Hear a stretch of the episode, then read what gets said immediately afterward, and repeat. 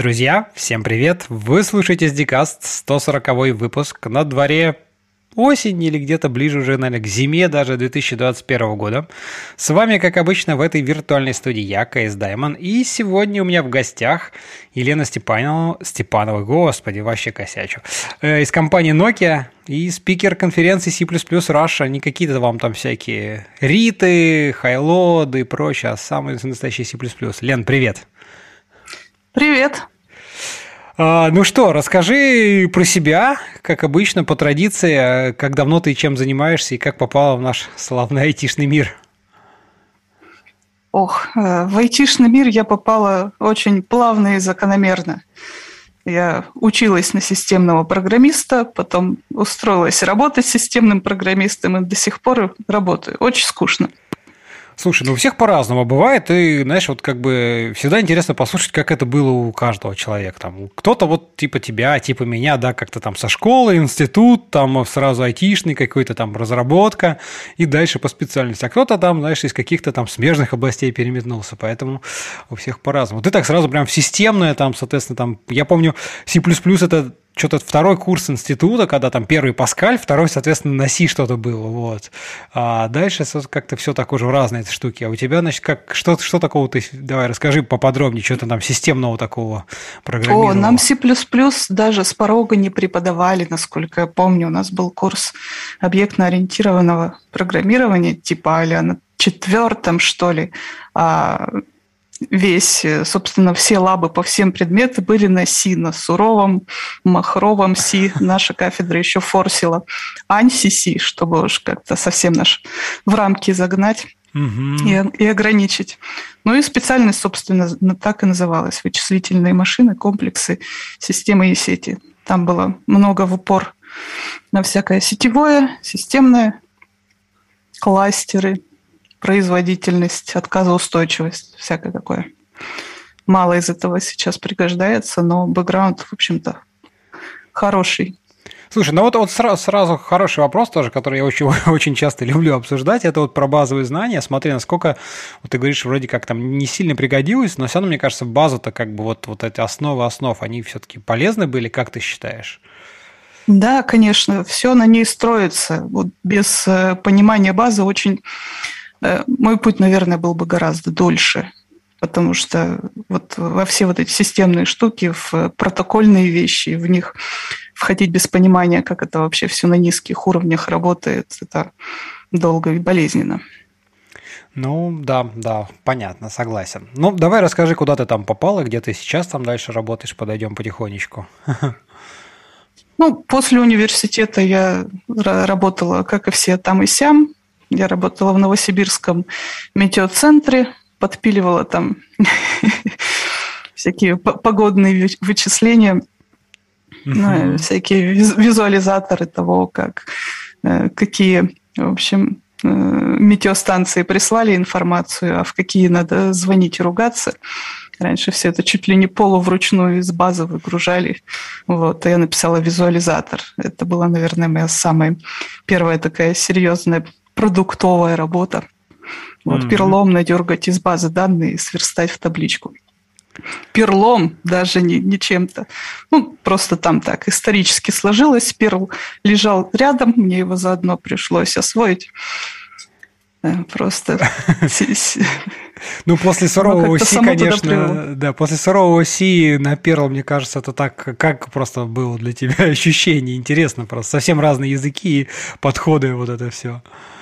Да не помню. У меня как и тогда, как так и сейчас нет в голове каких-то рамок насчет языков, подходов. Вот, кстати, о базе. Это просто все ложится э, как бы на компьютер-сайенс, на теорию, прости господи, категории. И, в общем, без разницы, на чем писать, если оно все, в общем-то, к одному и тому же в итоге сводится. Ну, я там недолго, в общем-то, проработала, уехала Петербург. Ну, я ехала так, билет в один конец. Если я найду себе там работу за один месяц, вот там и останусь. Сейчас я понимаю, насколько это амбициозная была планочка. Mm-hmm. Но, но, тем не менее, работу мне за месяц удалось найти. И вот с 2011 года я живу в Петербурге. Понятно. Устроилась я тогда э, работать в авионику. Astronautics Corporation of America.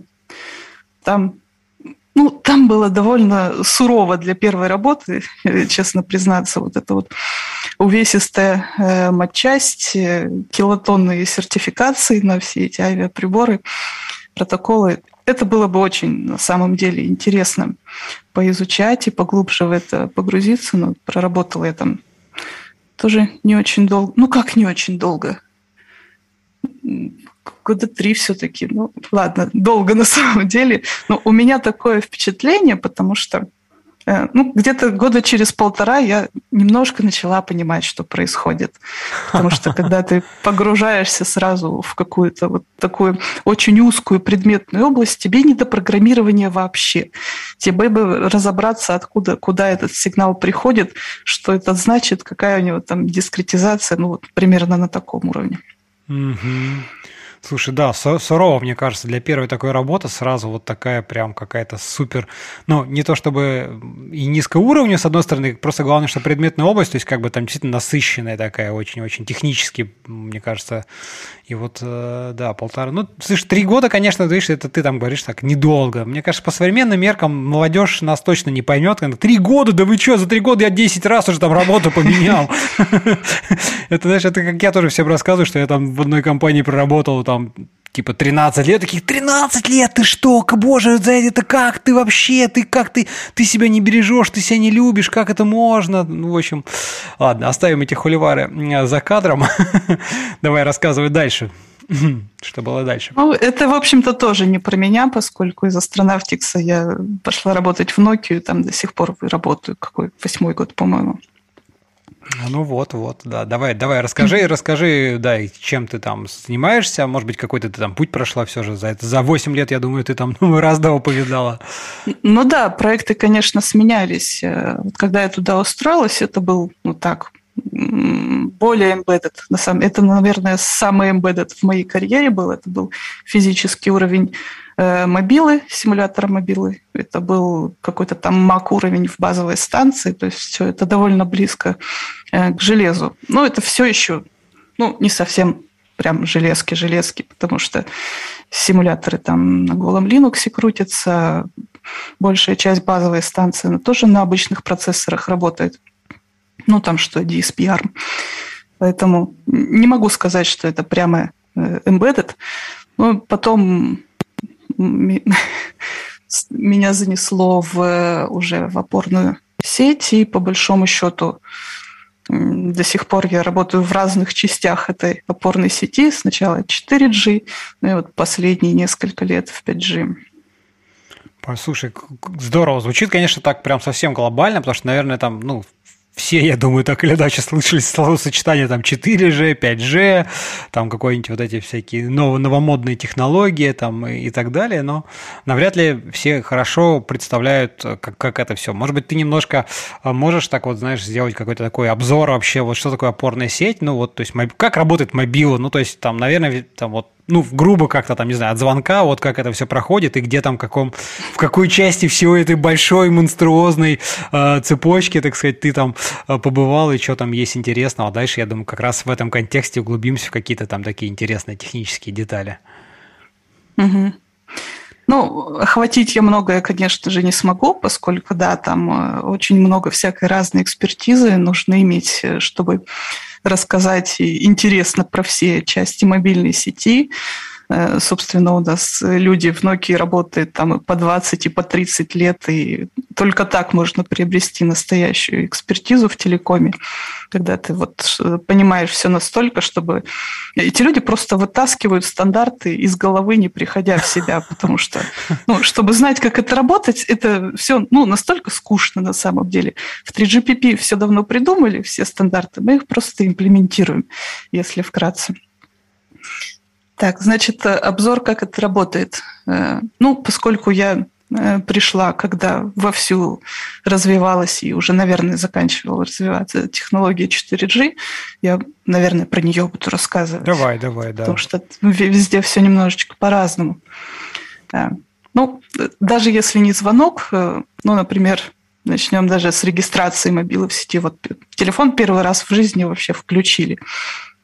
Он, собственно, находит ближайшую базовую станцию, посылает туда, типа, хочу, хочу в сеть.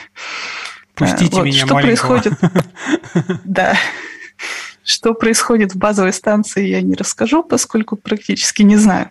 А базовая станция этот сигнал передает э, в опорную сеть. Ну, такое обывательское представление о мобильных сетях на базовых станциях заканчивается, потому что это, ну, как бы на слуху, известно, растиражировано. Вот они, вышки 5G, которые нам мозги выжигают. И от а, ковида а, лечат, бы... мы же знаем тут, как бы, да, да сейчас конечно. возможны разные варианты. Вот. А за базовыми станциями на самом деле стоит опорная сеть. И воздух – это только вот самый первый, ну или последний этап передачи данных – а все вот эти вот ваши звоночки интернетики, они идут по опорной сети. Э, ну, вот опорная сеть, она занимается как раз э, маршрутизацией трафика, мобильностью, установкой соединений, э, всякими разными коллизиями на пересечении всех этих процедур, биллингом, прочее, прочее. Ну, поверх еще бегут, может, всякие аппликации, какой-нибудь voice, voice over LTE. В общем, применений у нее очень много. Это, по сути, просто транспорт. Слушай, ну, а вот мобила... маленький угу. сразу, можно уточнить, вот мои вышки, которые, соответственно, да, понятно, они по воздуху, а вышки с опорной сети уже соединены хорошим, толстым, там, не знаю, оптикой, ну, вероятно, да? всего, да, уже, да.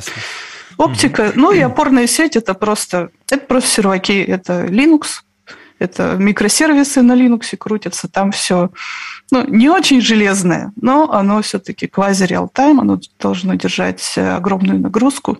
И там вот самое место для того, вот этот вот термин, который уже сейчас не часто услышишь, системное программирование, вот оно, оно самое там. Ну вот об этом, об этом мы, да, с тобой обязательно поговорим, как, как раз таки очень, очень интересно. Потому что все привыкли уже такой application level, ну как-то уже особо сильно там народ как бы на низ не, не спускается глубоко. А еще расскажи, вот, соответственно, э, уже между вышками и опорной сетью ходит что? Там ходит IP-трафик или все еще какой-то более низкоуровневые сигналы, что-то другое? Ну, 4G – это оно все packet switch, это оно все похоже на IP-шную сеть. Вот 3G – это было вот circuit switch, это и 4G – это радикально новая технология, и все сети, начиная с 4G, ну, они alike, они типа IP-шные, да. Mm-hmm. То есть там пакеты, понятно, а-ля IP-шные заголовки, ну и, естественно, дата, которая там где-то внутри. И дальше... Ну, вот и, это... да, и, в общем, там протоколы, они не только в в телекоме используются там, в общем-то, те, которые можно услышать в более аппликационных штуках, там, а там диаметр, радиус, все такое подобное. 5G, он вообще весь на HTTPS. Даже вот так вот, то есть прямо они на, на application уровень, так сказать, ушли. Это, а, да. как, э, мне кажется, ну, это такое мое мнение первое, что, соответственно, ну, понятно, мощности там у серверов стали больше, и нет смысла заморачиваться там каком-то низкоуровневый протокол, там и так все просасывает, а HTTP, ну, ES, как бы, да, вроде шифрация, и, соответственно, application level очень легко, условно говоря, контролировать, изменять, там, разбирать и так далее, или вот как, или мое такое мнение ошибочно. Что ты думаешь? Неизвестно? Я не очень поняла вопрос. Э, ну, в смысле, там, почему они ушли на application level, так вот, 5, э, 5G Нет, уже? Они, они, нашли, они не ушли на application level, это все заворачивается просто в а, HTTPS угу. для унификации. Ну, как все уходит в сторону stateless, вот этой вот э, модульности, чтобы можно было открутить быстренько, прикрутить, масштабировать и так далее. По большей части для этого. А угу. как бы вся обработка, она все еще осталась такая там некоторые компоненты пускают трафик через ядро и что там поверх контрольные сигналы идут по HTTPS, но ну, как бы не прибавляет аппликационности этому, mm-hmm. вот так скажу. Mm-hmm. Слушай, а вот всякие там, вот там ты уже упоминала а передачи там голос и прочее, ну, голос в смысле там какой-нибудь, э, там вот есть там voice over LTE, вот эти все штуки, это тоже какие-то, ну, стек протоколов, которые такой низкоуровневый, либо они там тоже уже application level выше идут, чем вот, вот эти пакетные такие штуки? Нет, voice это как бы такой же SIP, как тот же voice over IP, там больших отличий нет ну, mm-hmm. там, каких-то мелочах. Понятно. Слушай, это, а... да, это, это просто UDP поверх всего этого. Mm. Слушай, а расскажи немножко, вот э, ты уже упоминал, что там есть как бы ассоциация, которая все эти протоколы там разрабатывает, соответственно, утверждает, а вы их только имплементируете. Ну, немножко как бы как, как это вот устроено, кто этим занимается, кто это разрабатывает, как бы как это там связано со всем остальным. Ну да, э, ассоциация 3GPP – это да, специальные люди, которые вот э, во всю вот эту вот… Ну, там э, очень наукоемкая часть мобильных сетей – это вот как раз радиоинтерфейсы, вот эта вся физика, релеевские рассеяния, эффекты Доплера и прочее, вот то, что от меня довольно далеко.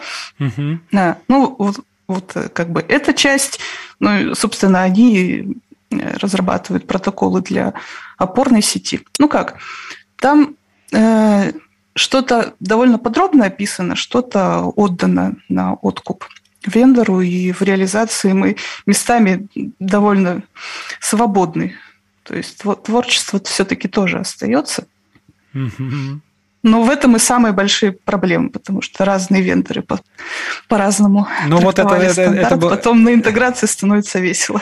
Да-да, это моя была первая мысль, что как бы если есть что-то там не очень хорошо и есть возможность пойти вправо-влево, то два вендора почти наверняка не пойдут в одну сторону, и где-то будут какие-то а, недомолвки, там, нисход, нисхождения, а вендоры... А, а вендоров, в принципе, их все какое-то количество, ну, там есть, наверное, крупные какие-то помельче, или вот а, соответственно, где-то ведь интеграция, соответственно, ведь передача-то должна быть унифицирована, потому что, ну, пользователи живут там в разных местах, городах, странах, сетях, я так понимаю. Вот можешь немножко рассказать, как, как это обычно, то есть, условно говоря, там один регион или одна там, не знаю, один провайдер, э, это всегда какая-то, он выбирает один вендор, или это тоже внутри даже одного, условно говоря, провайдера, там телеком-компании, может быть, несколько разных вендоров в разных там частях, и они тоже где-то там стыкуются вот, вот на уровне, соответственно, а, там чего, где, как это происходит? Ну, на самом деле у одного вендора спокойно может быть, ой, у одного оператора спокойно может быть железо разных вендоров, э, поскольку вот то, где нужно что-то стыковать, оно обычно описано очень подробно там в 3GPP не дураки сидят. Угу. А, допустим, все проприетарные протоколы, они находятся внутри сети между компонентами, которые ну, обязательно будут от одного вендора. Например, в опорной сети есть компонент HSS, Home Subscriber Server, который ну, держит, грубо говоря, базу данных абонентов. И вот интерфейс от этой базы данных до компонентов, которые ее используют, HSS использует э, огромное количество компонентов в сети. Всем, всем нужно иногда подсмотреть в профиль пользователя, какие ему там э, положены косы, какие у него там максимальные битрейты разрешены, какой у него там золотой, платиновый профиль и все такое прочее, какие у него там ключи аутентификации в сети. Вот за всем этим подглядывают множество компонентов. И вот этот э, э, интерфейс между оператором и этой базой данных, он проприетарный, чтобы его никто не мог сломать. То есть то, что положил оператор данные ваших драгоценных э, сим-карт в эту базу данных, он э, защищен тем, что только вендор знает, как он реализован. Mm-hmm. Ну, кажется, кажется разумным, потому что действительно, как бы, зачем вендору это там публично к этому доступ вроде бы нет смысла давать. То есть, в любом случае, это какая-то же централизованная единая база для всего оператора. Она явно у него одна. Да, да конечно, мне никто не даст доступа. Ну да. Слушай, а расскажи, вот, ну, соответственно, я там слышал еще про всякую авторизацию и прочее, там, радиусы, я так понимаю, там, мне кажется, уже настолько древние и настолько... Ну, диаметр в 4 G много диаметр, где используется. Mm-hmm. Вот, соответственно, они там отвечают за биллинг. Это тоже какие-то внешние сервисы, которые просто там по некому API совсем с ядром, по сути, взаимодействуют. То есть, как бы, да, вот условно. Ну, говоря. как внешний биллинг входит в ядро? Э, ядро – это просто набор микросервисов. У них у всех довольно узкая специализация. И вот там PCRF, там компонент, который отвечает э, как раз э, за биллинг, он, он входит в ядро, и, в принципе, сеть может, кстати, без него работать. Это не обязательный компонент. То есть по дизайну могло бы быть все бесплатно. Блин, так ну надо... есть другие, допустим, mobility management. Это такая большая-большая коробка, которая отвечает за перемещение мобил между базовыми станциями и вообще хранение всех контекстов. Это, наверное, самый сложный компонент в опорной сети. Есть там шлюзы, э, пакет gateway, serving gateway, они ну, отвечают, одна торчит в общем, одним концом вот как раз в mobility management, а ПГВ торчит концом в пакетную сеть в интернет. И вот они отвечают за ну, как раз установление, как это сказать на человеческом языке, бирр. Ну, это такая абстракция как бы потока данных. Каждая мобила может иметь там несколько потоков данных в интернет. Ну, вот они поддерживают сессионность такую на этом mm-hmm. участке. Ну, сессионность тоже неправильно говорить, потому что вот э, в пакет switch сетях, начиная с 4G, э, она, там уже давно ушли от сессионности. Ну, и, собственно, упор на пакеты, а не на сессии. Ну, то есть там, получается, пакеты, э, если ты говоришь, что она нет сессионности, то они как бы stateless в некотором смысле, да, то они там пакеты самодостаточные. То есть, условно говоря, там в каждом пакете содержится вся необходимая информация, чтобы его там куда надо зароутить, идентифицировать и так далее. Ну, не совсем на самом деле, там просто сессионность вынесена на более высокий уровень, mm. чем было раньше. Ну, некий идентификатор, а дальше по которому, там, если надо, к сессии можно там привязать и, и понять, да, что, да. что контекст есть. Здорово. Слушай, а вот как на все это повлияло, знаешь, сейчас у многих а, операторов там э, есть возможность там звонки через интернет, да, вот, то есть как бы не уже не по а, радио там, ну, в смысле сети обычной, там, воздуха, а именно неважно. То есть ты там в другой стране, вот там у МТС, да, соответственно, у них там есть, пожалуйста, звони через Wi-Fi, как будто ты вообще дома, там, находя, находясь там в роуминге, где угодно. Вот эта штука, она как-то тоже попадает в опорную сеть, или это, оно, она в любом случае должна попасть там в биллинг, в идентификацию и так далее, и так далее. То есть как это вот, может быть, про это можешь немножко рассказать, если знаешь?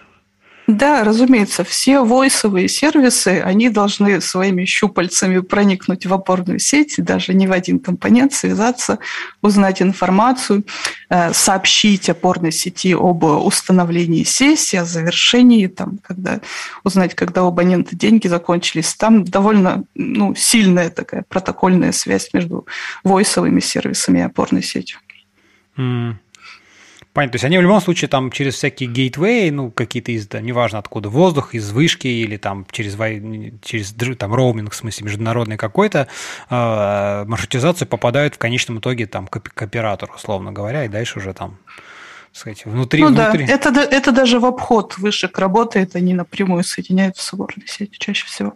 Угу. А опорная сеть, соответственно, ну, для, для этих целей, соответственно, у нее есть там какие-то гейтвеи, ну, в интернет, соответственно, куда-то, а там, условно говоря, на симке, я так понимаю, просто если у тебя симка, там, телефон это поддержит, то просто у нее там зашит, условно говоря, адрес, куда тебе надо там пойти, через какие, то есть, как бы... Да, именно, вот именно так это и сделано сейчас. Вот эти вот новые модные симки с iSIM внутри, там у них целое здоровенное описание, простыня, на какие сервисы она может э, подписываться, вот адреса этих серверов, это все в симке зашито, по большому счету. Угу. Понятно. Слушай, ну, мне кажется, немножко мы так осветили, как это все устроено. Там, я думаю, что тут бесполезно пытаться осветить прям все. Это, нам не хватит ни времени, ни сил, ни знаний просто на, на все это. Давай попробуем углубиться э, вот во всякие какие-то более такие технические вещи, там системные программирование. То вот расскажи немножко, че, что конкретно там вы делаете. И вот мне хочется просто немножко, знаешь, как бы акцентировать внимание на вот низкоуровневости все этого, там ограничениях, может быть, есть, и просто обсудить действительно интересно, почему вот как бы что у вас там как бы системное программирование, а мы здесь там всякие application, сайтики, там, не знаю, фронтенды, вот эта вся фигня, то есть вот э, попытаться понять, что, что это такое там у вас. Ну, я бы сказала, что мы находимся э, немного между э, такого true embedded, который вот прямо на железе, у них там сплошные интринсики, и аппликаци... аппликации. Мы на самом деле ближе к аппликационному уровню, поскольку аппликации мы тоже делаем, вот интерфейсы ко всем этим войсам, иногда и аппликации тоже делаем. Поэтому, ну, это все вот эти элементы опорной сети – это по, ну, как бы по современным меркам это микросервис. Микросервис на Linux, который там где-то крутится, он может в облаке крутиться спокойно. Его могут э, продавать как сервис, то есть вот опорная сеть как сервис. Э, ну, то есть это, ну, как, просто линуксовое ядро, вот это вот э, немножко ближе к нам, потому что все, все мы пишем на голых линуксовых сокетах, и вот чуть-чуть выше, наверное, так. Никаких особых ограничений мы не имеем. Ну, как? Мы имеем все-таки ограничение производительности. Какой-нибудь Бустасио для нас будет медленный. Он не потянет мобильную опорную сеть. А, ну, Boost мы используем, мы библиотеки разные используем, там, э, OpenSSL, там, э, либо XML, э, самописные тоже парсеры, тысячи их. C++ 20 мы используем, нас в этом ничего не ограничивает. Понятно. Ну, то есть это не то, что как там раньше, когда там 640 килобайт там, или там, 8 килобайт, вот как хочешь, там туда и пытайся запихнуть, это у вас вполне себе, там, ну, в принципе, железо, сервера, соответственно, ну, как бы нормаль, нормальный полноценный Linux, да. Но я так, сколько понимаю, ведь у вас э, это же как программно-аппаратные комплексы, да, то есть, условно, или это именно вот как бы просто как микросервисы, или это все же ваши, там, условно говоря, сборки, начиная там от прям вашей там сборки Linux, там, супер там заточенные под ваше железо, еще что-то? А, у нас своя сборка Linux, но скорее она не под железо заточена, а под security. У нас как бы секьюрная сборка Linux, в которой просто много чего порезано для требований безопасности строгих, а в остальном, ну, он как бы ну, не супер заточен под железо. У нас как бы обычный x86, ничего особенного. Mm-hmm. Ну, понятно. Может быть, интерфейсы до роутеров. Это то, где мы тоже должны подстраиваться под э, конкретные роутеры, разве что. А так, ну понятно, да, просто, просто Linux э, с выключенным, ну, наверное, наоборот, там с включенным какой-нибудь там SE Linux и всякие ACL и прочее, вот это все и дальше просто ваш софт. А расскажи немножко, как у вас вот, э, э, соответственно, происходит сборка сервисов, все это, то есть как бы какие, как вот э, собирается где-то все, ну, то есть вы там пишете одни, у вас там пачка целых этих сервисов, которые там перечисляла частично, их же там много, соответственно, потом все это там как, ну, то есть какие-то есть ограничения, правила, ну, может быть, немножко по процессу, вот, если можешь рассказать, как это все. Ну, процесс у нас примерно такой же, как везде в, в больших компаниях. Это все CI-CD, оно все собирается на GitLab, прогоняется автотесты, пакуется э, в разные варианты сборки тот набор аппликаций, который нужен там э, для конкретного узкозаточенного какого-то сервиса, может быть, специально для какого-то пользователя. Ну, то есть э, опорная сеть – это такой конструктор. Можно собрать, э, допустим, 4, сеть 4G, прикрутить к ней один компонент, который из 5G взяли, ну, получить там небольшое ускорение по пользовательскому трафику, там было 10 гигабит, теперь 100 гигабит можно через эту сеть гонять. Ну и вот э, это, эта сборка ну, вот просто берет вот эти микросервисы и компонует их под э, ну, конкретные деплойменты, может быть. Ну и выглядит это как обычный CI-CD современный. Понятно. То есть, в принципе, да, набор микросервисов, которые там через CI/CD пайплайн уже там разными правилами собираются в некие там готовые условно там образы, ну не образы, ну что-то, наверное, такое, куда дальше может быть там раскатано уже там по железкам, я так понимаю, и так далее, и так далее. Ну да, вроде такого. У нас у самих железок очень мало. Вот в нашем питерском R&D у нас очень ограниченные возможности для тестирования на железе. Ввести базовую станцию в Россию – это довольно сложно, особенно 5G-шную базовую станцию, 5G-шные симки. Э, вот, поэтому э, мы себе тут пишем код, в основном на симуляторах. Оно потом отправляется э, на стейджинг в Евросоюзе, тестируется уже на mm-hmm. железе, приближенном к э, боевым деплойментам. В общем, мы немножко э, отстраненные от настоящего железа на самом деле. Понятно. Слушай, а вот э, про симулятор расскажи, то есть это тоже там, ну, в, в вашей как бы компании там где-то написаны уже, соответственно, такие, то есть это просто похожие сборки там, ну, того же самого Linux, а просто где там есть какие-то интерфейсы замоканы, условно говоря, да, я так понимаю, или что такое вот симулятор? Просто симулятор базовой станции звучит так достаточно, ну, сурово-то, а вот расскажи, что это такое. Да, он, у нас есть симулятор базовой станции, более того, мы сами его и написали. Э, ну, это только звучит сурово, нам не, нам не нужна вся базовая станция, нам вот нужен только вот этот L3, который с нами взаимодействует, а остальное, да, там, э, естественно, мы физический уровень не симулируем, он нам не нужен. Но и от мобилы, наоборот, нам от мобилы нужен только физический уровень, вот его мы себе и симулируем. У нас вот все, что можно, обложено симуляторами, потому что на железе тестировать и разрабатывать очень дорого.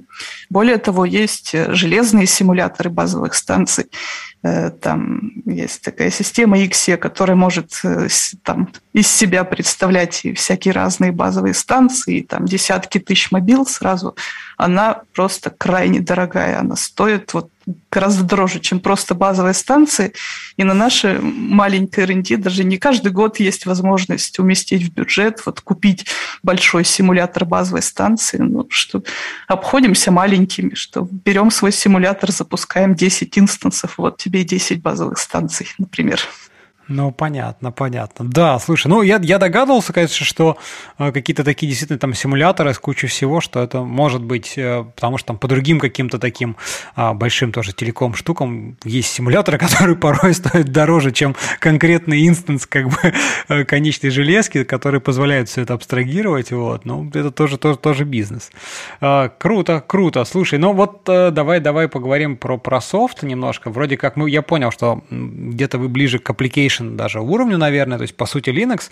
А, но вот давай э, как ты думаешь вообще, вот а, системное программирование, системное, мы вроде говорим там системное, но насколько здесь нужно Насколько у вас, так сказать, какие у вас есть требования к, к вашему софту? То есть, условно говоря, там, по скорости, по... Ну, то есть, как бы, ну, любой софт, как бы, понятно, что он должен работать, там, выполнять какую-то задачу. Но если, допустим, сайт там это одна какая-то система, архитектура, там один есть параметр, там, не знаю, количество запросов в секунду, да, то вот, а, может быть, а, какие-то для ваших сервисов есть метрики, соответственно, ну и какие-то требования особые, то есть что, мы, что вы должны, там, не знаю, например, скорость ответа должна быть там не превышать, не знаю, там 100 миллисекунд, условно говоря. Ну, можешь поделиться про какие-то там сервисы, может быть, на каком-то примере, чтобы просто понять, как бы, какого рода есть ограничения, понять, как, как они могут быть достигнуты, чтобы, так сказать, в них не выпасть, так сказать, из за эти там, не выйти за рамки этих ограничений, вот, и что, что здесь, какого рода код надо писать, чтобы это все уложиться и достичь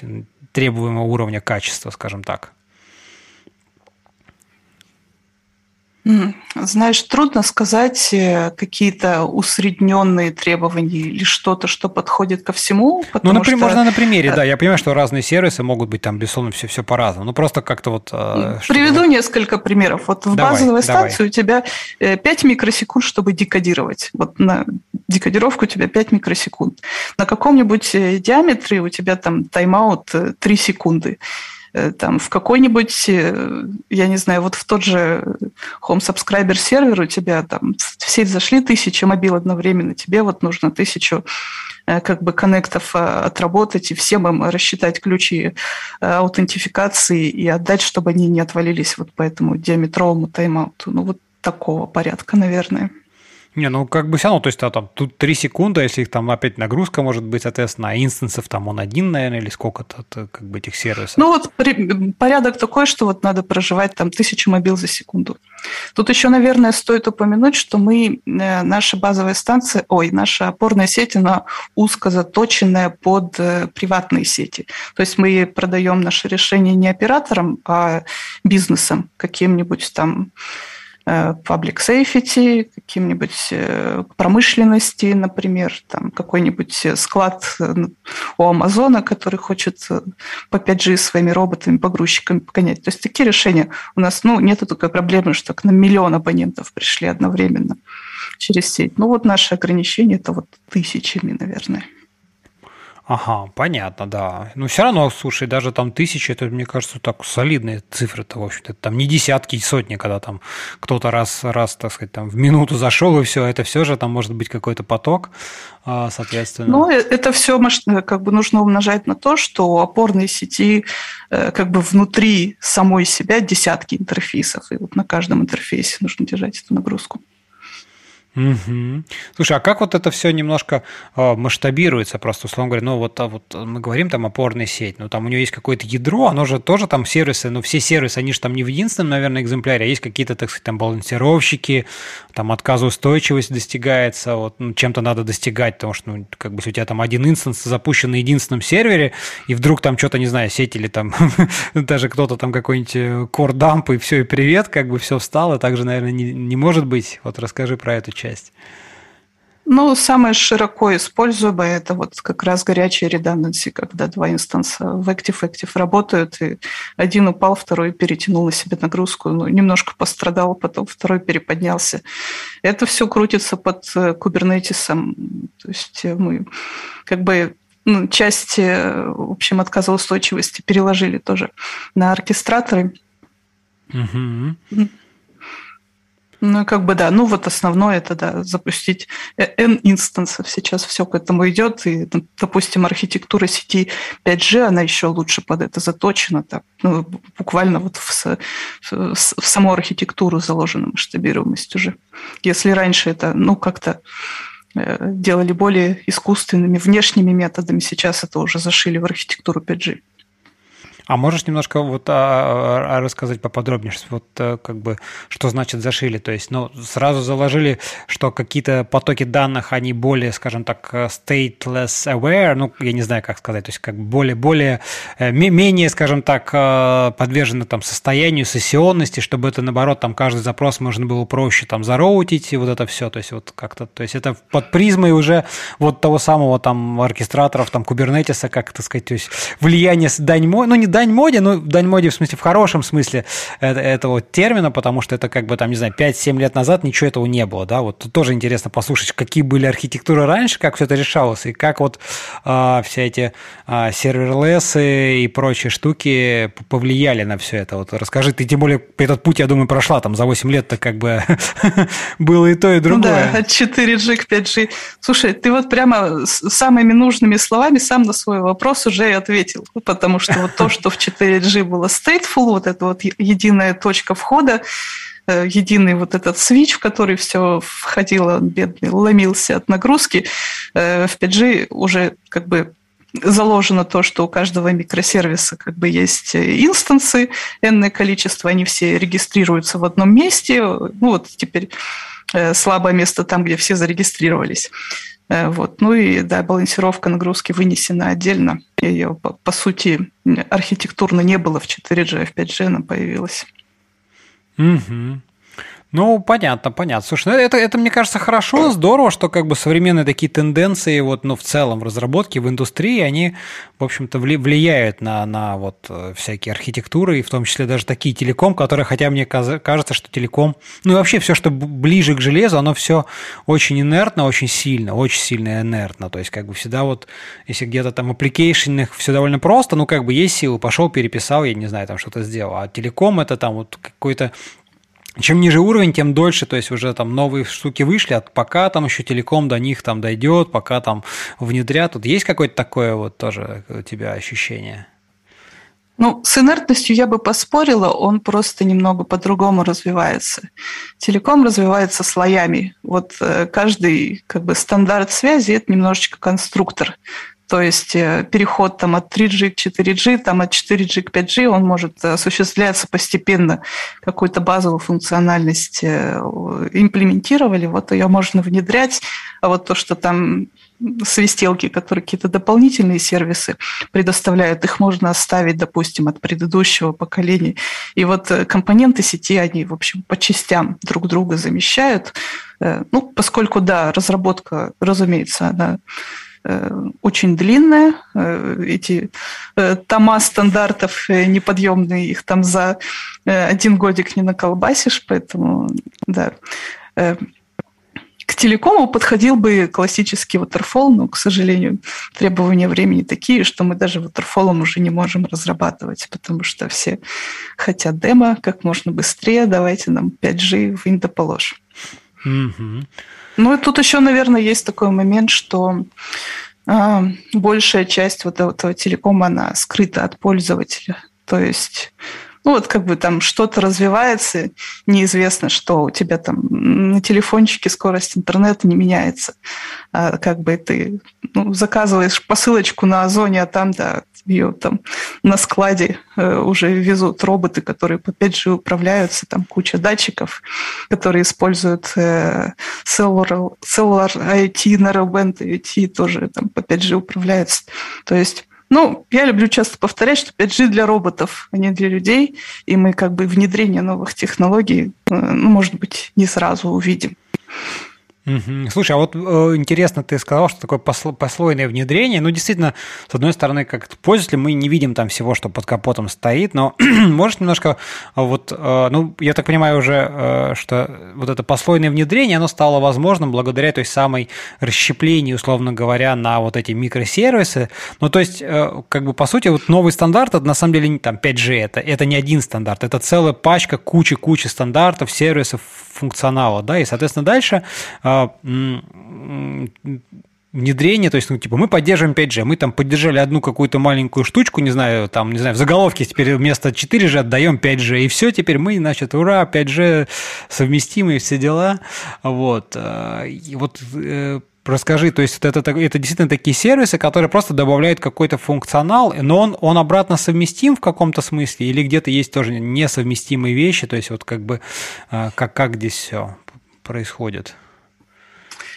Ну, на высоких уровнях, выше транспортного, это все очень плохо совместимо. То есть там чаще всего все интерфейсы нужно с нуля переписывать. Но какие-то очень базовые вещи, ну там базовый звонок, что вот самая первая фича, которая разрабатывается в следующем поколении, может быть, какие-то части можно э, под, подменять по частям, например. Ну и то это не везде работает. Э, ну, я про послойность имела в виду, что вот э, именно э, обусловленные стандартом деплойменты, когда берут часть компонентов от 4G, часть 5G, опять же пишут между ними отдельный новый интерфейс, и вот это работает уже немножечко по-другому. Mm-hmm. Понятно. Слушай, а все же какой-то вот есть такое маркетинговая составляющая, ну, в том плане, что давайте там быстрее какую-нибудь одну фичу внедрим, скажем, что мы тут уже 5G, а там, ну, потом потихонечку там оставшиеся 95 допилим. То есть все же как бы вот э, бизнес такой правит миром или, или вот как-то поменялось это? Есть такой момент? Нет? Что ну, это не то, что не поменялось, это как бы форсится еще больше и больше как бы нет никакого 5G на самом деле, есть вот какой-то 4G на стероидах, который, ну, вендорам некогда писать полноценный 5G, потому что у них требуют, дайте демо, дайте демо. И вот приходится вот что-то подпиливать, чтобы оно немножечко было похоже на те требования, которые предъявляют к 5G. Ну вот оно все, как правило, немножко со всех сторон костылями mm-hmm. подпертое. Вот так эти демо и проходят. Слушай, как ни странно, ты знаешь, мне э, почему-то в голову пришла аналогия, что вот с современной там э, веб-разработкой, ну, такой application level, который мне ближе, э, тоже, знаешь, вот есть там внедрение новых фич, стандартов, и если, ну, нельзя там, условно говоря, раньше там был какой-то период, когда можно было просто проверить там версию браузера или там, не знаю, тип браузера и сказать, ага, ну ясно, у тебя вот это, вот это, вот это. Давно уже этого нет, давно уже надо на каждую фичу тестить, да, там, потому что все прикидываются всеми, и надо там, нужна тебе там поддержка, я не знаю, каких-нибудь там, не знаю, Flexbox когда-то. Вот ты проверяй конкретно, есть поддержка, значит, включай, что-то делай. Вот в телекоме тоже так же, то есть, условно говоря, да, там мы там 4G, 5G, неважно что, но просто каждая фича, условно говоря, надо проверять. Да, есть поддержка, окей, значит, используем нет поддержки, извини, друг, значит, вот сиди на чем-то таком стареньком. В телекоме это было всегда. На каждом интерфейсе на первой же стадии negotiation, там, в первых там, двух пакетах Э, каждая аппликация, каждый микросервис посылает такой огромный пакет capabilities, и они потом сравнивают, кто что умеет. Ну вот на пересечении как-нибудь сработаемся. Ой, ясно, да. Ну, суровая, суровая реальность она такая. Слушай, а расскажи, вот э, давай поговорим про, про, про разработку, вот про технологии под язык, да, собственно, C. Почему C? Если ты говоришь, что у вас там высокоуровневый, в принципе, Linux вам доступен, ну, как бы, почему бы не писать э, в эти сервисы на чем-нибудь там более каком-то высокоуровневом языке, прикладном, может быть, который дал бы свои там плюсы. Ну, не знаю, если я уж я молчу про какие-то скриптовые языки, наверное, это не очень хорошо, но про компилируемый, да тот же самый, там, не знаю, Rust. О, там, все же сейчас там круто, он же, там, сказать, на коне там и проверяется, и там security и всякое такое, или там Go, не знаю, где там их с их там каналами и вот этими всеми штуками, да, там для какого-то распараллеливания. Вот, почему там у вас прям такси, если, ну, или, или, или не почему, а если что-то еще, или вы смотрите, возможно ли что-то писать на чем-то другом, почему вот, вот так, как есть? Я думаю, какой-нибудь раз запросто бы вписался. Он вполне выдержит требования по производительности к тем же опорным сетям, но, как в большинстве проектов на C++, так исторически сложилось. Это не тот проект, который можно написать там за год, два или три. Ему уже 15 лет, вот это вот махровое легаси, оно было написано на C++, извините. И переписывать э, проекты, в которых миллионы строк кода на раз, но нам никакой бизнес на это денег не даст, конечно же. Работает не трогать. Ну, понятно, да, это такая историческая обусловленность. Слушай, а вот, вот ты даже упоминала, что вы там C++, а, даже 20 ты там где-то внедряете. Расскажи, потому что, мне кажется, такая интересная тоже тема, потому что Legacy, большой Legacy, там, ну, реально миллионы строк кода, да, написанные за много там десятков лет, ну, там, больше, чем за десяток лет. Соответственно, понятно, что там есть и что-то написанное в стиле, там, не знаю, 80-х, 90-х, 2000-х, 2010-х и так далее, но ведь надо же допиливать, соответственно, очевидно, что этот код, э, он живет, он как-то должен развиваться, где-то приходится вносить какие-то изменения. И с одной стороны, можно как бы, конечно, так сказать, застопориться и писать вот на, в стиле там а там, не знаю, 20 лет назад, как писали. Ну, что, тут же так написано, давайте так дальше писать. Но ведь есть же и там новые какие-то штуки, там в новых стандартах есть новые полезные и удобные штуки, которые могут, с одной стороны, там и сэкономить где-то, да, ну, безусловно, как бы улучшить код. Вот расскажи, как вы а, с Legacy живете. Мне кажется, это такой большой и больной вопрос. Ну, как и все, переписываем по кусочкам, где можем. Разумеется, нельзя все переписать сразу новые стандарты, да и незачем. В общем-то, для начала нужно э, доказать, что это будет полезно, что какой-то прирост даст. На самом деле мы обновляем э, компилятор э, не только ради новых фич, но и ради, кроме фич в компилятор добавляются Э, какие-то дополнительные диагностики, он собирает быстрее, банально код, бинарники получаются компактнее. Ну, то есть кроме новых фич языка есть э, другой профит от обновления компилятора. Ну да, если что-то можно переписать, там у кого-то из архитекторов случайно выдалось свободное время, он может написать какой-нибудь proof of concept, говорит, да давайте вот все на, на новую версию библиотеки переведем. Но это, опять же, если это можно в продакшене доказать, что оно работает стабильнее, лучше там держит нагрузку и так далее. Все mm. должно быть обусловлено какими-то качественными улучшениями. Да, но такие штуки тоже, ведь их, чтобы, чтобы даже вот провести там тест, это же тоже там не 5 минут времени, это надо там посидеть, а действительно собрать какой-то прототип. Опять-таки, не всегда прототип может показать профит. То есть он говорит, да, на прототипе может быть ну, все быстрее, потому что он маленький, ну, как бы там делает в 10 раз меньше, поэтому он быстрее. Когда ты э, там внедришь его во все те места даже, где ты хочешь и где ты думаешь, что как бы должно быть лучше, не факт, что будет профит. Вот поэтому тут как, как, как, как вы порой такие вот вопросы пытаетесь решать? Да слушай, по этому поводу у нас вообще никогда голова не болит, потому что у нас в принципе нет ни одной задачи, которая решается за один день. Всегда как, как там добавить одно сообщение в протокол, это задача на три недели. Ну, как бы к этому нормально все относятся в телекоме. То есть э, у нас абсолютно все задачи долгоиграющие и на рефакторинг, и на разработку чего-то нового, на багфикс особенно. Это нормально.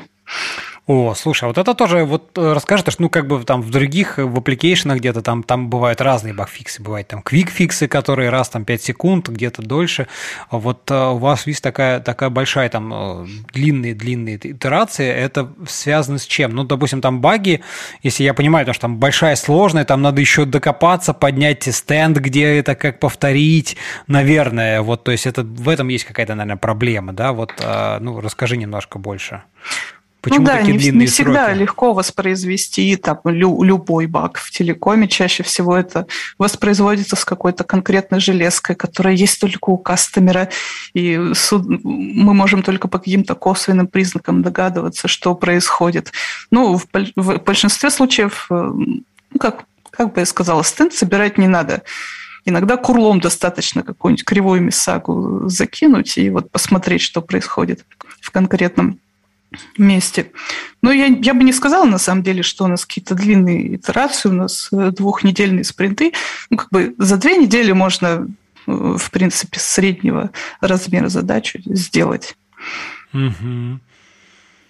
Понятно. Слушай, а расскажи, вот как вы все это, ну, там, тестируете, вот все эти сервисы. Ну, наверное, сейчас, когда это все стало, стало в таком больше сервисной архитектуре, немножко проще и легче, потому что можно каждый сервис там изолированно, отдельно тестировать, но все равно, то есть, как бы у вас там вот тесты, как на все тесты, только на сервисы, как вы там, например, когда там что-то меняется в спецификации, вот как вы разбираетесь, если, может быть, от э, самой э, спецификации, в смысле от 3GPP какие какие-то там рекомендации, утилиты, инструменты, которые позволяют как-то там, не знаю, проводить какой-то. Ну, я просто знаю, что где-то, где-то, где-то я слышал, по-моему, есть, э, когда там сразу там со спека идут какие-то там, так сказать, дефолтные, так сказать, э, оригинально придуманные, написанные там тесты, тесты для проверки спецификации, еще что-то вот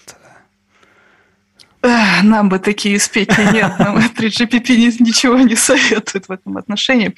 Э, ну да, большинство, ну как бы таких хороших, качественных тестов в телекоме, они можно только end-to-end провести. То есть у тебя должен быть и симулятор мобилы, и симулятор базовой станции, полностью поднятая вся опорная сеть, и трафик, который идет из конца в конец. То есть ну, как смысл в том, что сценарии должны работать от начала до конца, иначе пользователи э, от нас уйдут.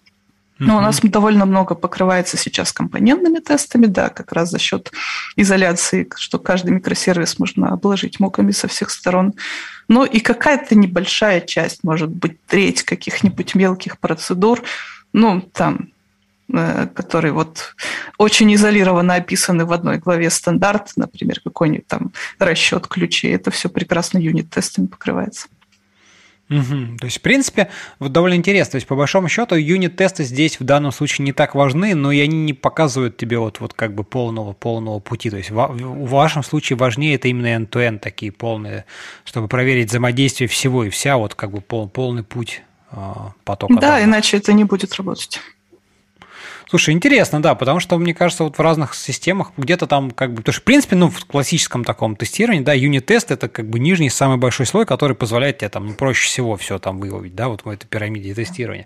У вас э, как бы получается так, что... Мне, мне кажется, это ну, окей, нормально, то есть я сам это... Ну, мне кажется, тоже важнее там end-to-end тесты, они, может быть, дороже и сложнее в имплементации, но они действительно дают тебе нормальную картину вот всего сценария, потому что вот когда у тебя сервисы, очень легко углубиться, закопаться в своей маленькой песочнице, и там ее всю досконально вылезать, а потом выяснить, что когда ты так голову поднимешь, что, ой, слушай, а вокруг море, а как, как бы, а что сделать-то? Ну, то есть, условно говоря, вот, ну, может, может, может, может быть такая ситуация, когда все, не, все, не все идеально, да, поэтому, ну, блин, как бы тесты сервис протестировал, а и интеграцию с какими-то другими уже где-то какие-то все мы люди, ошибаемся и так далее. В общем, там интерфейсы, стандарты, я не знаю, протоколы, опишки не совпадают и всякое такое.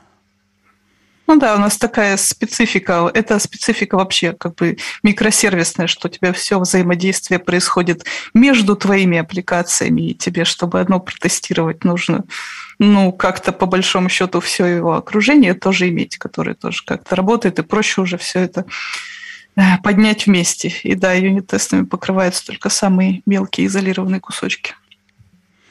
Понятно, понятно. Слушай, а, ну вот смотри, ты тут как-то мы с тобой до, до еще созвона упоминали, что, так сказать, там у вас есть а, внедрение новых фич, у вас там есть люди, которые, даже ты сейчас а, в процессе беседы рассказывал, которые там 20 лет, условно говоря, работают в телекоме, а, и которые там знают наизусть там все стандарты. Это, конечно, круто, но интересно вот а, обсудить, а насколько они готовы там к новым изменениям, вот, вот это. Э, признаюсь честно, это бывает сложно. Нужно принести с собой очень веские аргументы, почему ты хочешь э, затащить в проект Boost SML, зачем тут умный указатель, когда и на голых все работало, зачем все на лямбда переписали и все прочее. Я огребала этого бесчисленное количество раз. Э, ну, с другой стороны, это очень хороший подход. Как бы если ты тащишь какую-то новую фичу в прод, ты должен ее хорошо обосновать. Ну, это как бы бывает неудобно, когда хочется вот это вот все новенькое под рукой иметь, попробовать, потрогать. Но вот тебя еще просят объяснить, зачем это надо. Это очень полезное упражнение, я считаю.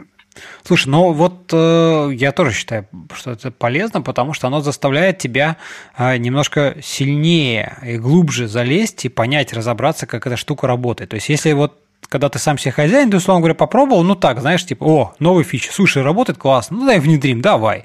И вроде как внедрил, но не, даже толком на самом деле не знаешь, а профит-то есть или нет? Ну, потому что ты легок в принятии решений, да, в твоем случае, когда там, так сказать, люди такие, а зачем такие суровые, махровые, типа, ну, ну и так все работало, действительно, там указатели, зачем тебе умные указатели? Ну, как бы, что профит-то? Ты вынужден полезть, там, а понять, а почему как, а где они там экономят, я не знаю, там несчастные 2-3 байта памяти, или там, не знаю, где там скорость, там циклов меньше, вот, э, и так немножко докапываться, докапываться, может быть, так приведи пару таких, если можешь привести пару примеров, про, про что приходилось так с боем про, протаскивать вот из твоей э, памяти будет здорово. Ну, что-нибудь протащить мне помогает очень сильно современный тулинг адрес санитайзер, который тебе показывает, сколько у тебя памяти утекло через эти сырые указатели, где у тебя там после того, как все прилегло, память не освободилась. И статические анализаторы, которые вообще очень подробно описывают, где тут может себе выстрелить в ногу, э, ну, э, это как бы можно самому очень долго ползать по коду и вывести всю эту цепочку, но как бы современную тулы это, в общем-то, все за тебя делают. Вот это вот больше всего помогает аргументировать. Ну и бенчмарки, конечно, куда без них. А бенчмарки у вас какие-то тоже свои, или вы ну, какие-то инструменты готовы используете там для чего-то, для бенчмаркания? Ну да, готовые, тут ничего особенного, в общем-то, своего изобретать не надо. Угу. Слушай, а расскажи, в принципе, вот немножко про какие, коли мы уже затронули тему инструментов, что вы, в принципе, используете. Ну, помимо компилятора, кстати, не знаю, что у вас там, ГЦЦ или что там, как, как, как бы, какого рода вы там используете какие-то там статические анализаторы, я не знаю, еще что-то. Ну, то есть, как бы вот такой на, типичный набор инструментов, которые у тебя там в сундучке, в общем, под рукой есть на каждый день. Да, у нас ГЦЦ, последний ГЦЦ.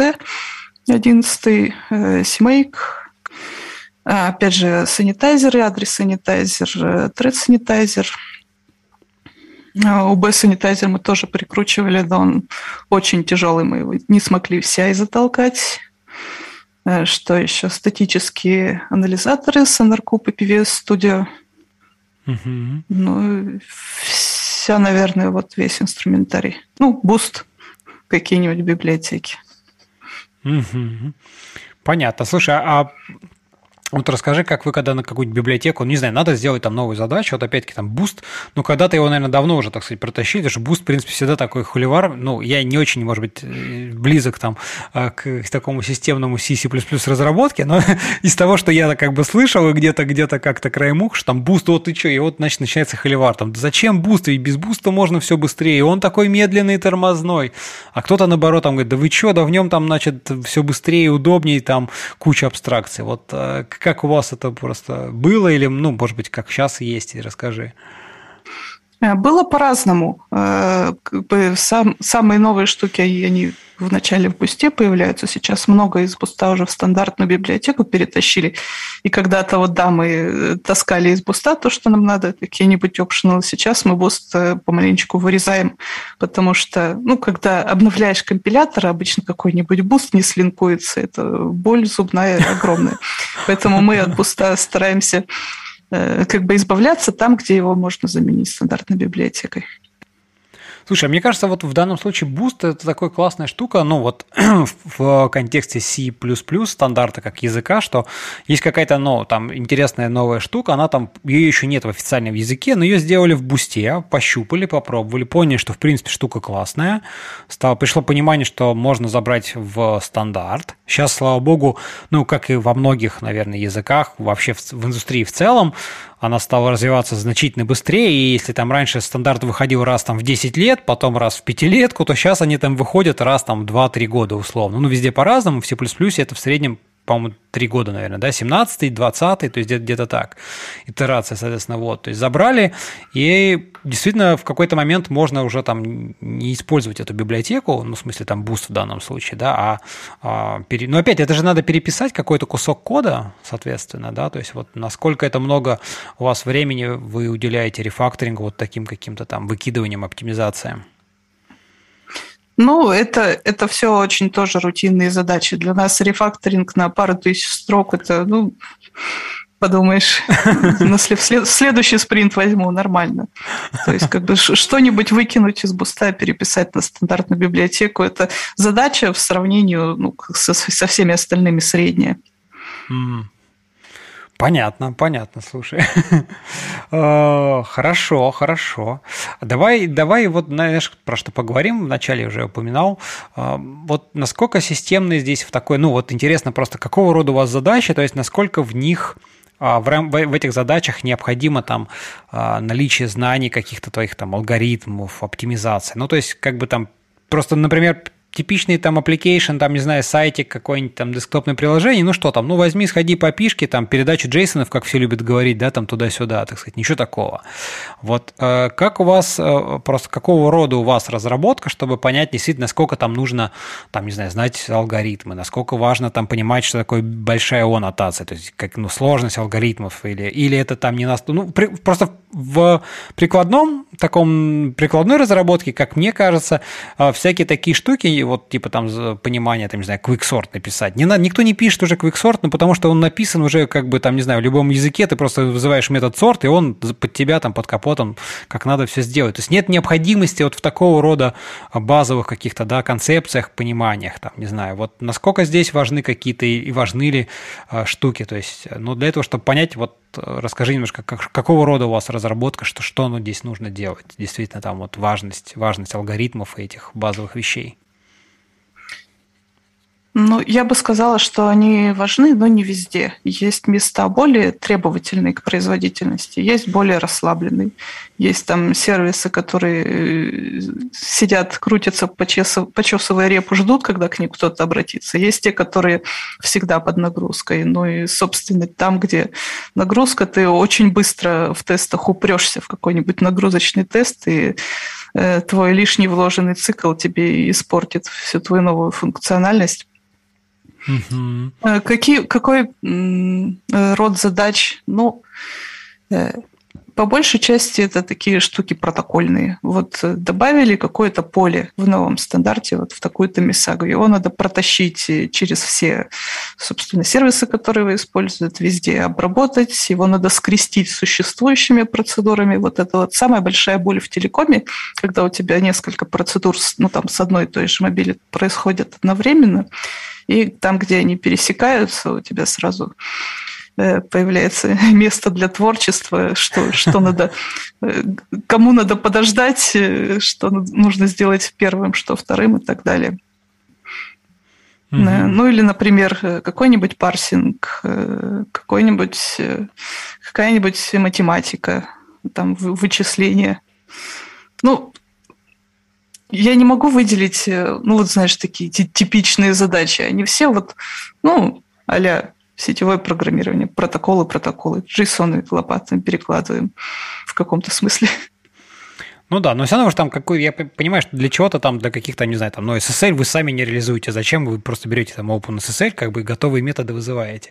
Но, например, там парсинг, я так понимаю, сообщений в каких в каких-то случаях вы делаете сами, соответственно, здесь, ну, надо уметь там понимать вообще, там, не знаю, сдвиги, там, не знаю, байты, там, где чего заканчивается, как это эффективно там распарсить, в какую структуру положить, очевидно, наверное, тоже, то есть понимание там структуры данных здесь тоже важно, то есть, не знаю, а, что еще, что еще может быть. Ну и, соответственно, перевод форматов тоже, наверное, какая-то конвертация, это тоже трансформация, тоже надо понимать, как ее там эффективно, условно говоря, сделать. Ну да, это вот типичное сетевое, на, на чем валятся все кандидаты на собеседованиях. Если ты неупакованную структуру отправляешь э, по сети, то на приеме получишь прикол. То есть, ну, надо знать вот такие вот э, тонкости, как э, сетевое взаимодействие с форматами данных пересекается. Угу, интересно, интересно. Давай, давай, наверное, как раз тогда проговорим уже и по, про, про собеседование. Тоже интересно вот такое.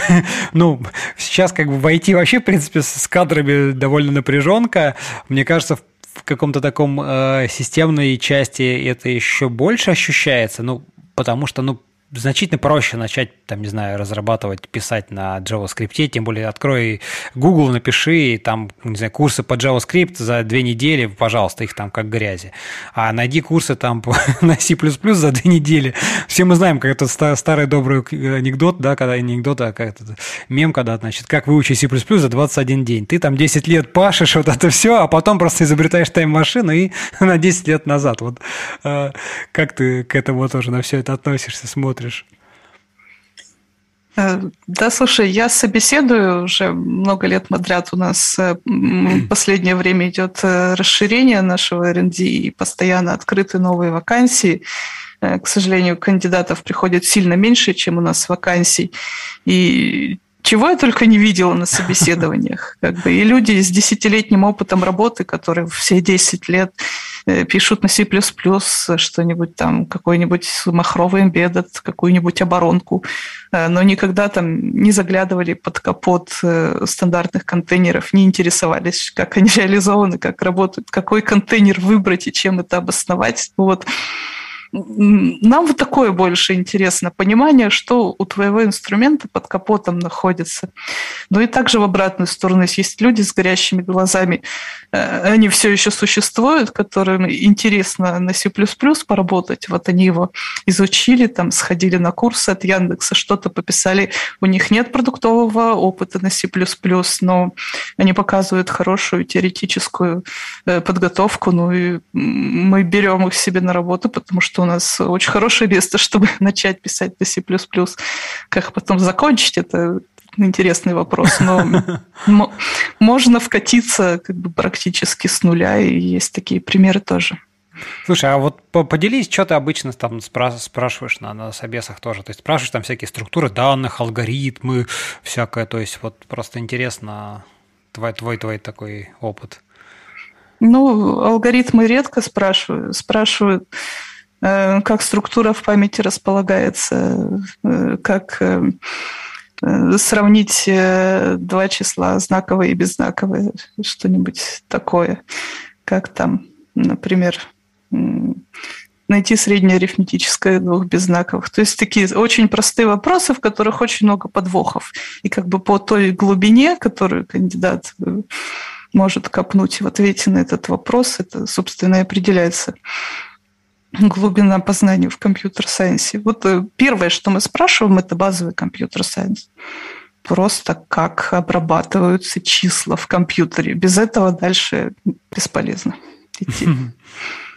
Понятно, да.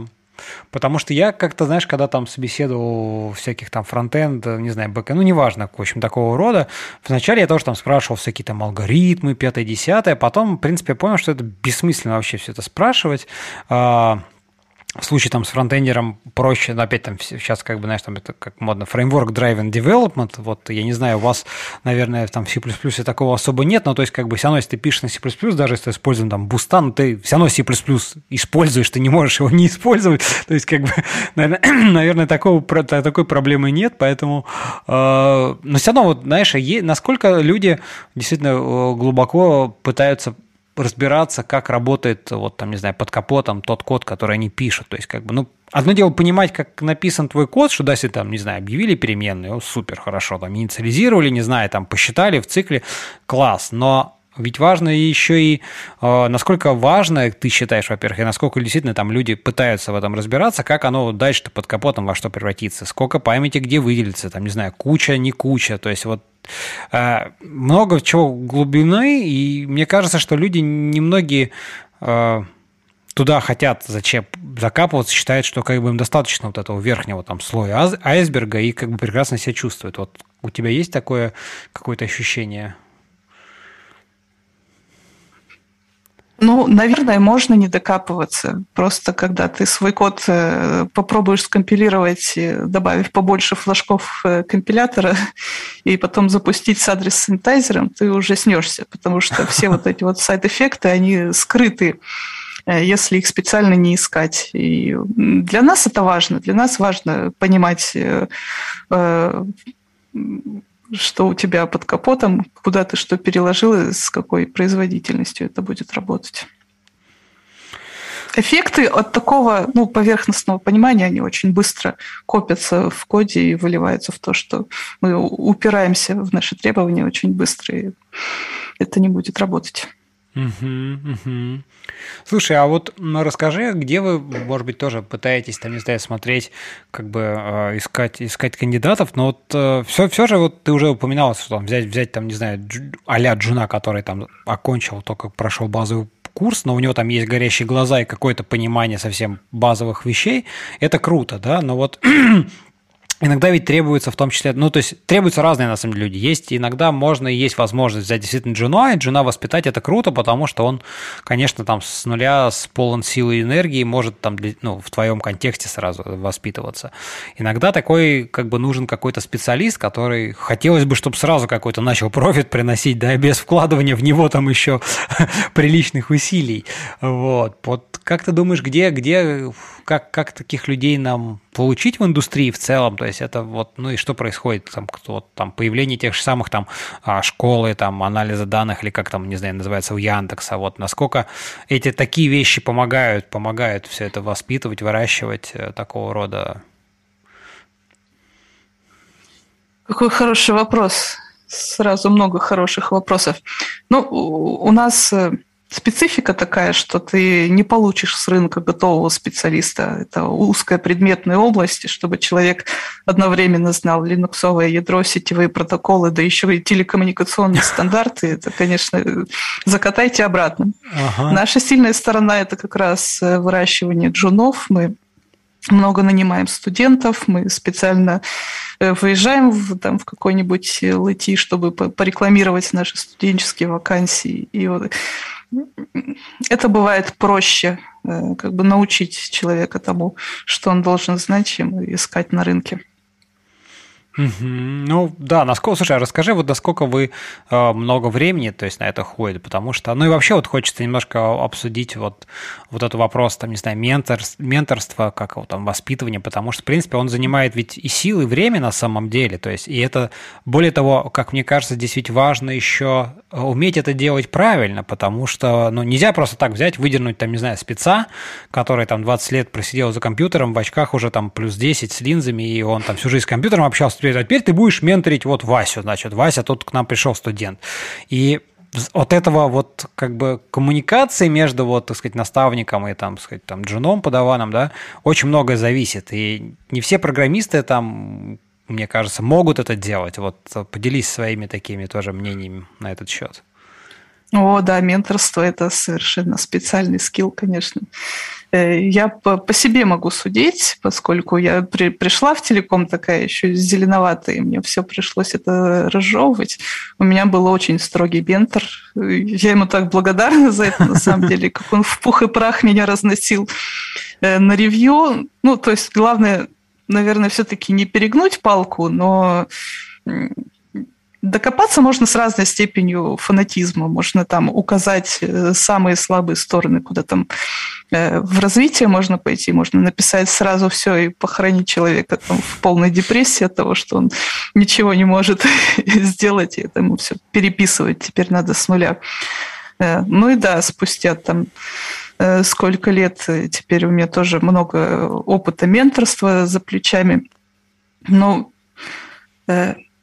на самом деле э, современные студенты э, меня вот прям поражают, насколько они э, быстро все схватывают, насколько они задают хирургически точные вопросы, насколько они как бы способны что-нибудь прочитать, разобраться, прийти с правильными вопросами. Менторство – это двусторонний процесс.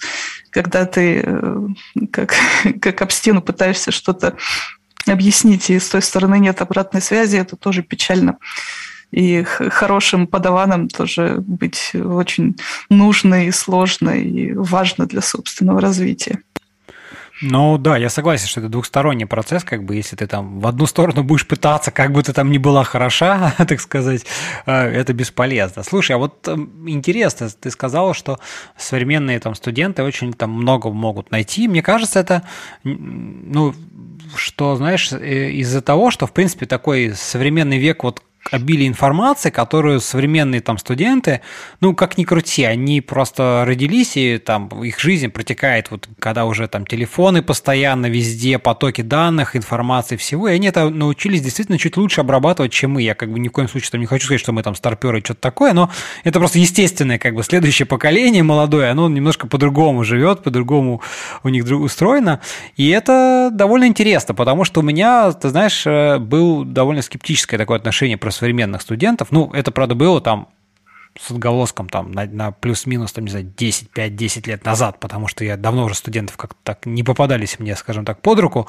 И вот тогда у меня было ощущение, что был какой-то провал. То есть вот был там конец 90-х, начало 2000-х, где действительно крутые, грамотные там студенты нормально, потом какой-то конец 2000, там, 2000-х, начало 2010-х, это прям провал, когда студенты просто вообще настолько тупые были, что вообще им ничего не нужно было, и прям, да-да-да, вот видишь, ты уже тут никто не видит, но... Это я. Ну ладно, я не верю, не верю я, что ты такой была. Вот э, что-то мне кажется... Э, я современных студентов как раз с собой сравниваю. Мне нравится, что они совершенно э, без комплексов и не боятся задавать дурацкие вопросы. Мне стыдно было признаться, что я вот слабо представляю, чем TCP от UDP отличаются. Они спрашивают все, что они не понимают. И это так важно для успешного менторства. Это я сейчас уже это понимаю, сама стараюсь побольше дурацких вопросов задавать задавать. Вот это очень такая черта совершенно замечательная.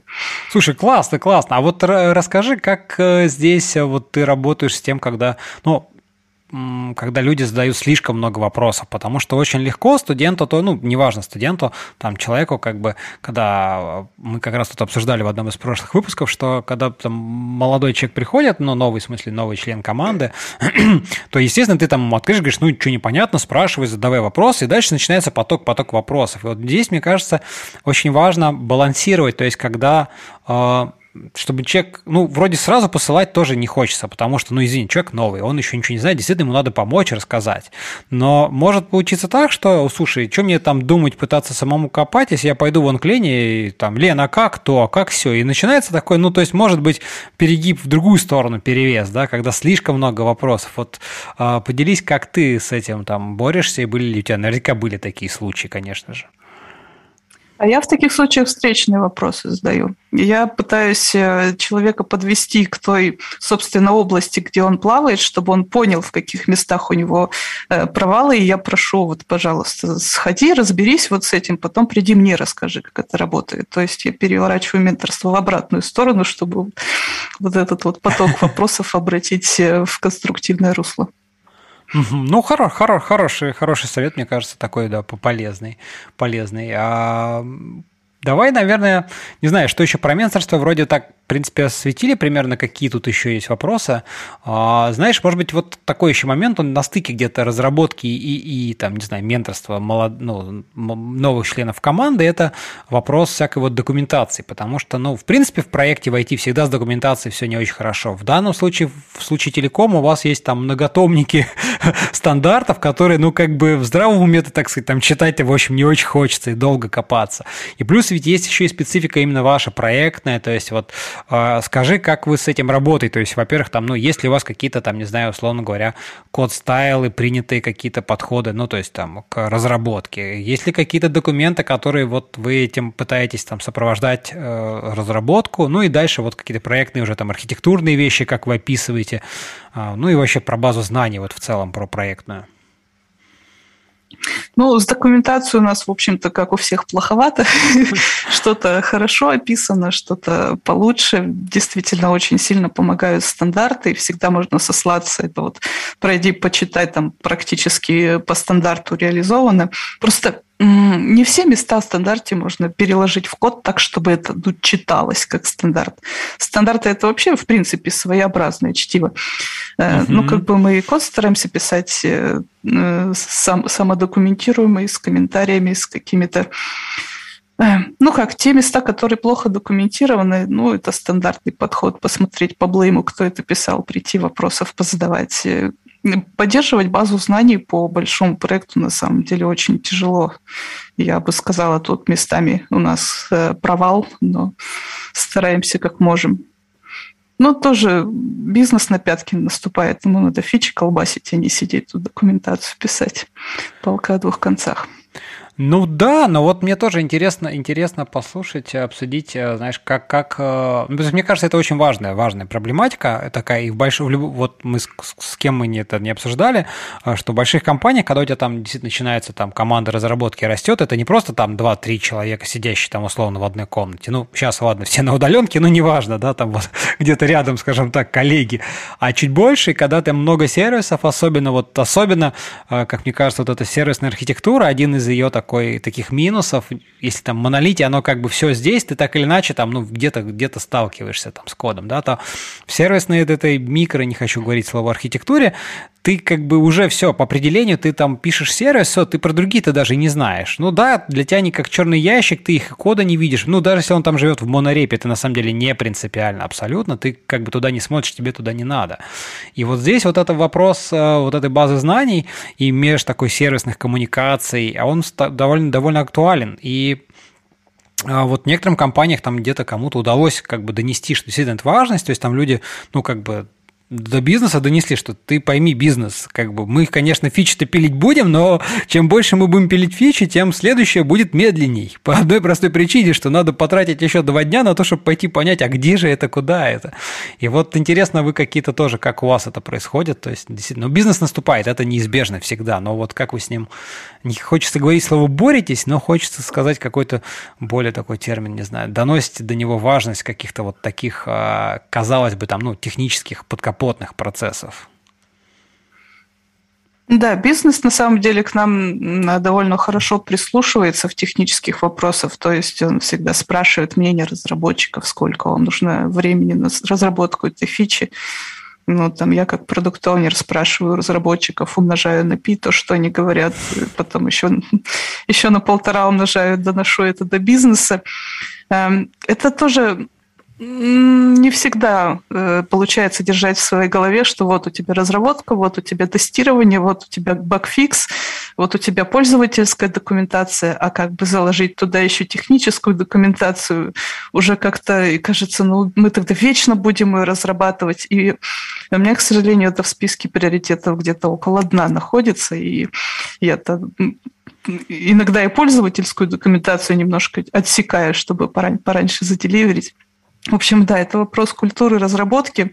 Э, но еще есть такой нюанс, что мы стараемся эм, не посеять узкую специализацию у себя в команде, то есть давать задачи э, разработчикам в разных сервисах, чтобы они ну, как бы имели возможность ознакомиться с кодом, немножко пошире имели экспертизу, чтобы не было такого, что только у одного один человек знает, как этот код работает, он ушел в отпуск, все, баг там больше никто не починит. Какое-то вот такое резервирование экспертизы, оно как бы посредством процесса разработки тоже может вводиться.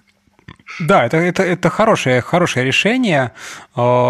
Чтобы там люди, люди разрабатывали разные куски кода, ну, там, разрабатывали, тестировали, не знаю, то есть, скажем так, сталкивались в любом случае в своей повседневной э, деятельности.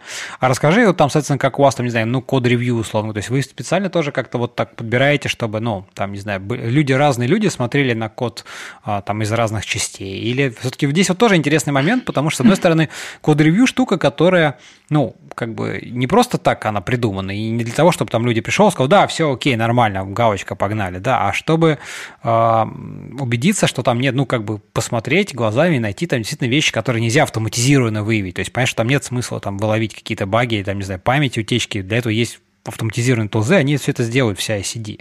Есть другие проблемы, там больше бизнесового такие как бы алгоритма прикладные, прикладного характера, да, и, соответственно, для этого нужен человек. И здесь вот опять дилемма. С одной стороны, э, надо бы назначить на код человека, который в этой области как рыба в воде, чтобы он как бы сказал, о, ты все неправильно делаешь, там не то, не все. С другой стороны, тем самым мы как бы замыкаем специализацию, делаем, сужаем ее, да, и хочется наоборот ее расширить. Вот расскажи, может быть, как у вас устроены вот код-ревью процессы, тоже будет интересно.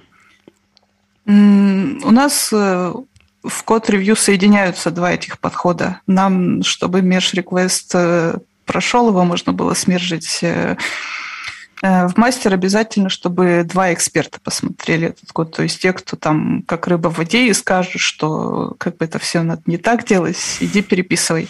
И плюс еще на это ревью зовутся еще пара человек, э, которых э, нет экспертизы, чтобы они тоже посмотрели, что-то написали. То есть как бы и тех, и тех людей нужно иметь на ревью для качества и для обучения. Угу.